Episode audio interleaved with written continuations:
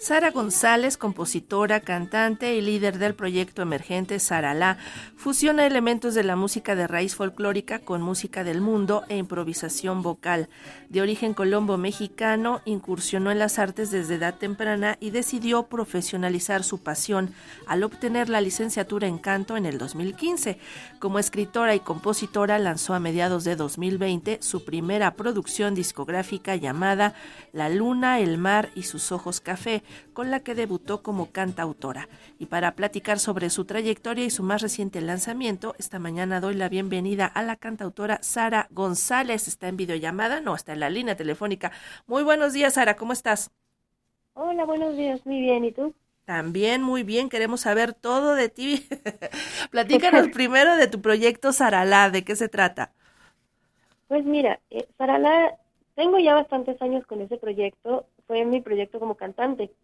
Y este y fue todo un... Han, ha sido muchos años de decidir para dónde se va, ¿no? Como un barco. De hecho, sí tiene mucho que ver, ¿no? Con el mar. Y este y pues básicamente ha sido un viaje y justo en 2021, bueno, después de la pandemia, fue que empecé a componer. Antes de eso cantaba otras cosas y cantaba música mexicana, folclore. Siempre ha tenido mucho que ver con, con la música latinoamericana. Pero entonces, en 2020, 2020 es que empiezo yo a componer y, a querer contar mi propia historia. ¿No? Y tú abrevas además de dos culturas, de la mexicana y la colombiana, ¿cómo es eso? Pues sí, yo, mi mamá es colombiana, mi papá mexicano, y pues quiera, quiera uno o no, el estar sumergido en, en, en esa mezcla de culturas, pues de repente me pasa, ¿no? Que me dicen, no, es que tú no eres de aquí yo no, sí soy de acá, pero pero traes esta cultura y pues sí, uno en su casa, aprende lo que escucha en su casa, ¿no? Y, y, traes toda esta, esta, yo decía que vas cargando todas estas maletitas de, de todo lo que te enseñan y todo lo que vives en tu, en tu propia casa. Entonces sí, tengo muy marcadas las, las, dos, las dos culturas. ¿Y cómo fue debutar en plena pandemia? Tú comenzaste como cantautora, ya cantabas, pero como cantautora en plena pandemia, ¿cómo fue eso? ¿Qué retos hubo o, cuáles fueron las facilidades? Porque mucha gente por el encierro pudo ser introspectiva y pudo crear nuevos proyectos. Pues mira, fue, fue raro. La verdad es que al principio fue como difícil porque siempre estás como este, como un poco es, esto que siempre te dicen, no, no, es que para ser compositor, es que tienes que ser muy bueno y, y, siempre tenemos como todas estas palabras que la gente te dice, ¿no? Y entonces yo en pandemia de pronto dije, bueno, ¿qué hago? O sea, yo era cantante y de repente un día te dicen, pues ya no vas a cantar porque te tienes que quedar en tu casa. Y, te pones, dicen que, dicen que el mejor amigo de uno es la procrastinación. Y entonces yo dije, bueno, pues tengo un ukulele, tengo absolutamente nada que hacer, pues voy a empezar a explorar y me di cuenta que tenía mucho que decir, ¿no? Tenía muchas historias por contar y, sobre todo podía ser más amable conmigo, ¿no? No tan dura, porque a veces uno quiere decir, no, es que yo tengo que aventarme todo. No digo que no, que, no debo uno estudiar, claro que te preparas, pero yo creo que para poder decidir prepararte en algo, primero tienes que hacer tus, tus pininos, ¿no? Y, y, ver qué, qué materia traes. Entonces, pues yo me puse a componer la primera canción. De hecho, esa, esa primera canción que yo compuse en pandemia, todavía no la saco. Pero entonces yo me puse a escribir, me puse a componer y le marco a un amigo y le digo, oye, me gustaría grabar algo mío. Me dice, pues vente. Eso ya fue para 2021, o sea, todo 2020 fue este proceso de, de descubrimiento, de, de ver, pues, quién era yo, ¿no? y qué tenía que decir.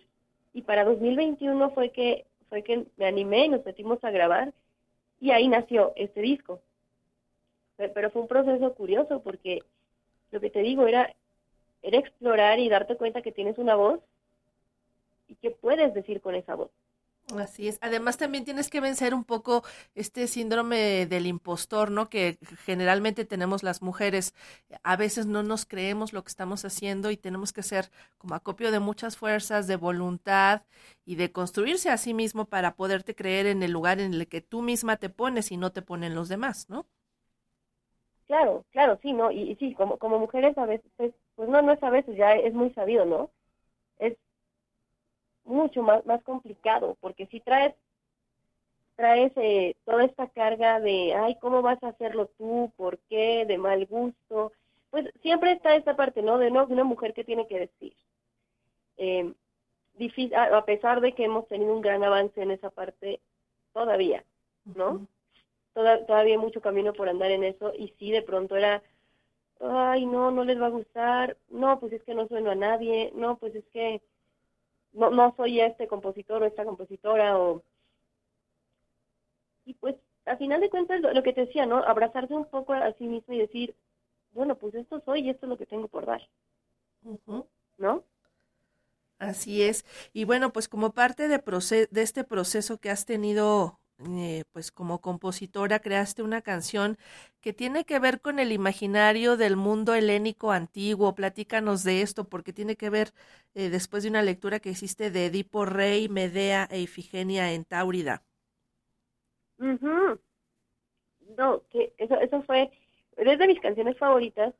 Yo estaba justo justo en este proceso de, de, la pandemia, de, del encierro. Ya no era pandemia porque ya no era 2020, ya era 2021 eh, que todavía estábamos como en esa cosa de que si sí, si no salimos, yo empecé a estudiar teatro en línea. Tenemos toda esta vida en línea, ¿no? Que era, era, de por sí ya era bastante, era como una gran novela, porque no te la creías.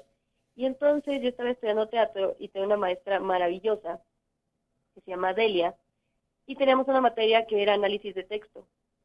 Yo siempre he sido muy lectora, pero ella cuando nos empezó a decir, van a analizar lo que están leyendo y pues de una nos puso a, los griegos.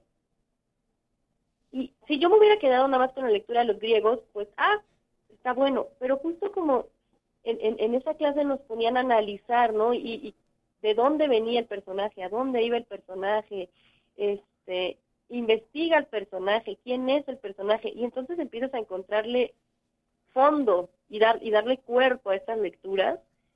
Y, y, a mí me parecían absolutamente increíbles, ¿no? Todo, toda la materia que, estaba ahí. Entonces yo cuando empecé a escribir esa canción, yo decía, wow, es que, es que tiene muchas caras, ¿no? Tiene, tiene demasiado volumen. Al mismo tiempo yo estudiaba una técnica de adaptación de Michael Chejo, que tiene que ver mucho con la imaginación. Y lo mismo, ¿no? Lleva, traías al cuerpo la imaginación, la dejabas caer al cuerpo y cuando y yo, estaba componiendo y yo decía, wow, es que es que las canciones son algo más que solo palabras, ¿no? Yo quería perderme en la canción y quería perderme como en la en la imaginación. Y de ahí vino, de ahí vino y yo creo que agradezco mucho esa parte de que me enseñaran a analizar las canciones, a analizar los textos porque te das cuenta que son mundos, mundos completos en los que puedes adentrarte y, y ver que hay algo más allá, que siempre hay algo más allá, ¿no? Así es. Y más allá de, la luna, el mar y sus ojos, café, ¿qué viene para ti ahora con esta nueva faceta que tienes como creadora? Pues sigo componiendo, la, mis canciones, ah bueno, después de, después de, de, este, de, sacar este disco, yo entré a la Sociedad de Autores y Compositores de México, al taller. Y ahí, fuera de que aprendí técnicas de composición, también aprendí a, que, a, fortalecer mi voz. Y entonces ahora lo que yo he visto es que mis canciones traen un poco más de madurez, em, traen más contenido, he estado componiendo mucho bolero. Y, y creo que lo que lo que sigue para mí es seguir sacando música y poder llevarla ya en vivo, ¿no? Presentarla, ya que mi disco nació en pandemia, ahora quiero que, que salga de estas cuatro paredes, ¿no? Y, poder llevarlo a, diferentes recintos, llevarlo a, a este, pues, si la vida nos, nos quiere dejar, pues no solo de la ciudad, sino del país, ¿no? Que recorras toda la República y varios países con tu música. Sara González, te agradecemos muchísimo que hayas platicado con nosotros y te deseamos el mejor de los éxitos. Feliz año, feliz 2024. Felicidades, Paddy, también muchísimas gracias. Gracias, hasta pronto. Hasta pronto, chao.